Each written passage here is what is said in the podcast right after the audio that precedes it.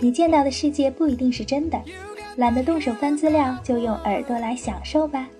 专业的冒险玩家带你走进耳听为实的世界。本节目由热心肠、专业深度的旅人世界和喜马拉雅联合播出。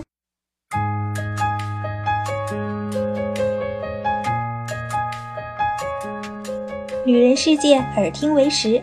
大家好，我是安雅。今天呢，我们继续请到嘉宾栗子做客旅人世界电台。大家好，我是栗子。前几期呢，我们和栗子聊了聊他旅行中的各种有意思的事情，包括呢他被坑、被骗、被偷，然后还有他住过的各种豪华的酒店。那相信你也是听得不亦乐乎。那今天呢，我们就一起聊聊签证的一些事情。世界上那么多种签证，你分得清吗？落地签、免签、电子签又是怎么一回事情呢？你觉得世界上最难签的地方是哪里呢？今天呢，我们就来聊一聊这些。你都耐心的陪着我着，却怎么都遮不掉。那先给我们说一说签证到底是什么吧。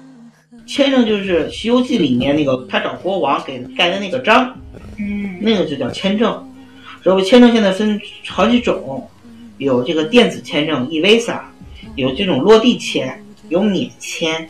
有这种纸质的贴签，啊，就是分很多种。那么每个签证的种类下面有分学生签证、旅游签证、过境签证、商务签证，还有些奇奇怪怪的签证，比如说沙特阿拉伯有的那个朝圣签证。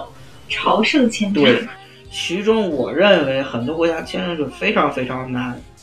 比如有哪些国家非常非常难？其实有些签证跟申根国跟他比呢，就是暴弱了。你比如说，给你举个例子，中北美有一个小国叫做尼加拉瓜，这个小国他们国家跟咱们中国不太友好，它跟台湾建交。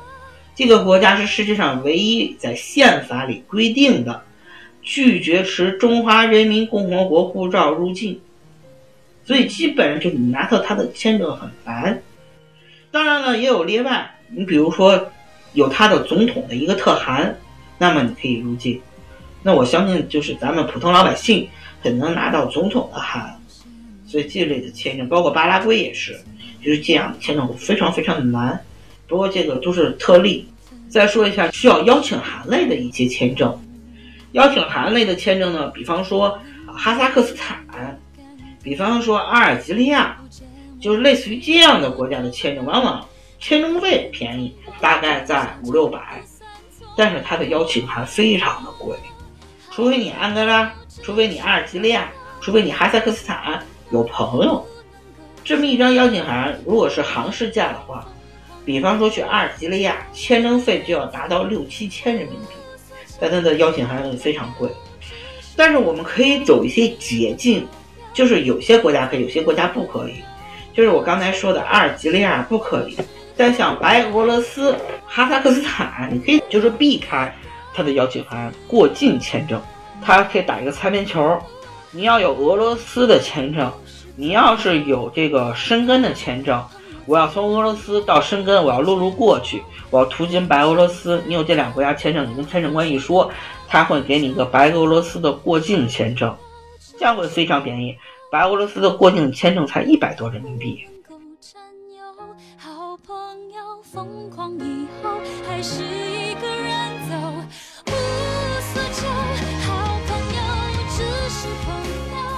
然后我们再说一些正常一点签证。首先说美国签证去年有个利好消息你知道吧？美国开放了咱们十年签证这是对咱们中国的一个公民来说一个很好的一个消息说明他们又要促进经济需要钱嘛对吧？需要购买力了 需要购买力。第一次要去大使馆面签面签需要我们做什么？美国人希望你去美国干什么？刚才你说了，就是购买力，就是说什么？我是去你们国家给你们钱的，所以呢，你需要准备的东西呢，就证明你很有钱。首先，你的银行存款不能少吧？房本儿，他看你以前的出国记录。如果你是拿着白本去美国签证的话，拒签率会很高。我不能说百分之百拒签啊，那么事情没有绝对的，但可是拒签率会非常高。你可以选择之前去趟日本或者去趟韩国，就是有一个签证记录。当然了，你去越南、柬埔寨这些东西没有没有什么用，因为他们国家很穷，你要有一个发达国家的一个签证记录。你第一次去见到这个签证官，然后你要就是很大方的，很坦诚，很坦诚的，然后穿衣服穿的修饰一下自己。记住一点，你要让签证官没有给你拒签的理由，只要你拿着一次，以后再去就非常方便了，就不用去美国大使馆办了，直接委托中信银行可以办续签业务。就比如十年以后，你就可以去大使馆，在银行啊给他钱，给他护照，银行就给你全部签掉。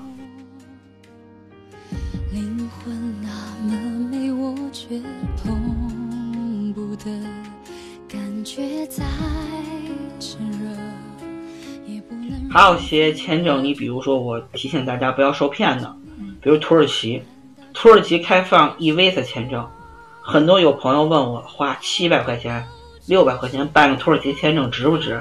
谁办谁傻。登录他们的一个官网，你填个表，交五十美金就完了，非得委托另外一个人，人家也是这个程序，就是上网，人家自己给你填填个名字，填个表，然后啪就就签出来了。所以像类似于这样的签证就可以完全不用找委托代理，有这么几个国家，大家要注意：土耳其、柬埔寨、斯里兰卡这些国家的签证就是完全没有必要找代理商。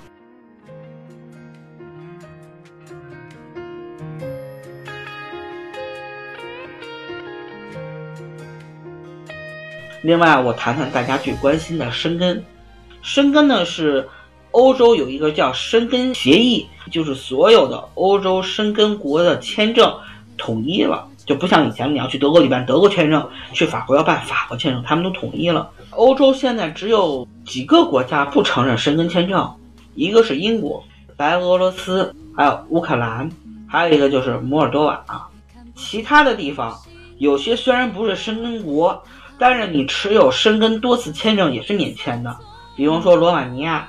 保加利亚、阿尔巴尼亚，比如说马其顿，就类似于这样的国家，持多次以上的申根签证是免签的。去签证中心填表，表上有写一次、两次和多次，然后你要提供一个你为什么要签多次。就比如说我要去罗马尼亚，我要去马其顿，所以我还要回到申根国，所以我要填多次。那么一般情况下，他也给你批。那么申根的材料会非常的复杂，需要什么？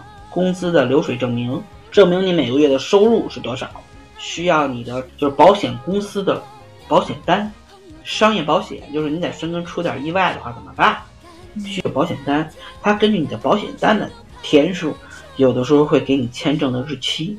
第三个需要一个非常完美的一个行程单，你不要糊弄，很多因为糊弄行程单而被拒签的。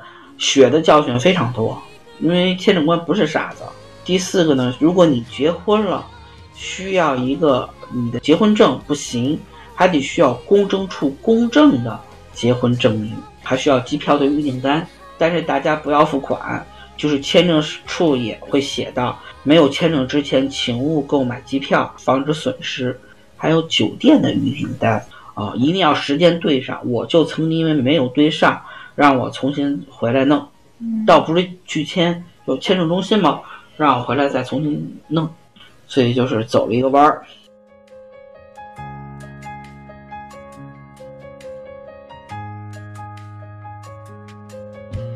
还有一些就是你自己不能签证的一些国家，必须得通过旅游团才能去的，比如说朝鲜，比如说不丹，对，就是这样的，也也会有。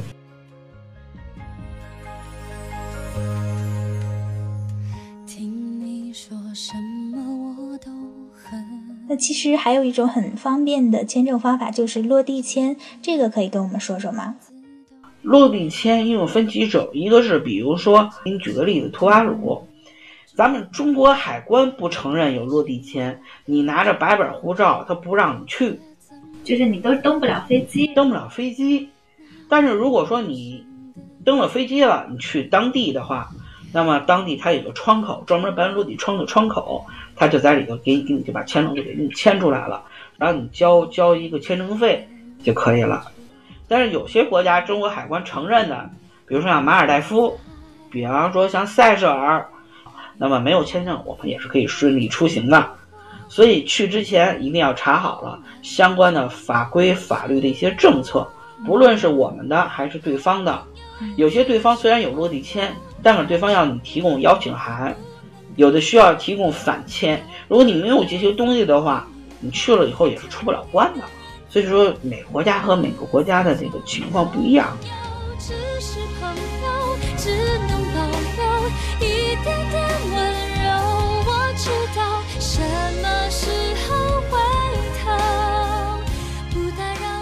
那最后在签证方面，你还有什么建议要给我们吗？呼吁广大驴友一定要遵守当地的法律法规，一定要注意你是一个中国人，你有可能你一些东西会给整个中国来抹黑。你在那滞留了，不是你一个人去滞留，人家会说你一个 Chinese 在那滞滞留，就导致的整个国家拒签率就很高。你试试，如果每年有一半的人拿到美国十年签证以后不回来，他还会开放美国十年签证吗？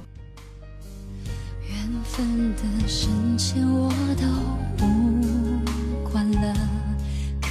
今天十分感谢栗子做客旅人世界电台，为我们分享他的签证心得。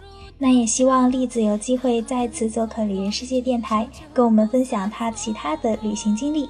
今天的节目就到这里了，感谢大家的收听，我们下期见。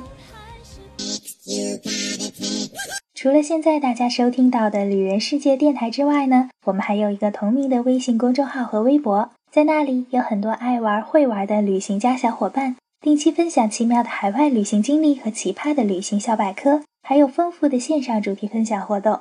在微信中搜索公众号“旅人世界”就能找到我们了。探索新世界，你准备好了吗？